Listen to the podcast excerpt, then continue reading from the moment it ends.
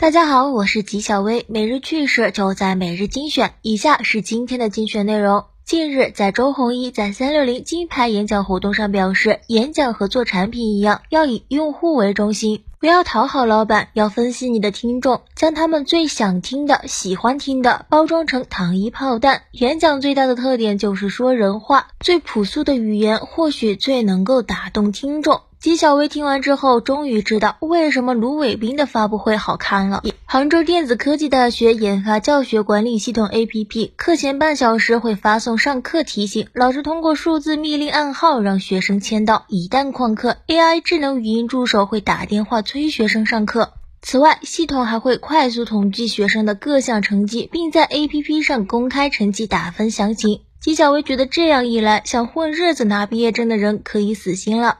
近日，云南昆明一男孩在路上突然倒地，没有呼吸，心脏骤停。一女护士正好路过，立即跪地对其急救。后来男孩恢复心跳，被送医，经治疗已无大碍，但有急救专业人士发生质疑。救援视频中没有看到女护士判断病人是否有反应、有呼吸。杨护士所在医院同事表示不方便回答急救是否专业的问题。纪晓薇觉得，都说官方点名最为致命，看来键盘侠中最怕的就是同行啊。近日，某共享单车企业通过定位，在离长沙百公里外发现了数百辆丢失的共享单车。该公司工作人员根据定点找到了一处厂房，但并未发现整车。一些工人正在对车锁进行拆解。一家废品公司的老板称，车锁是他在废品市场以两元一斤的价格买回的。纪晓薇认为，偷共享单车的人胆子不算大，敢收的人才是胆子最肥的人。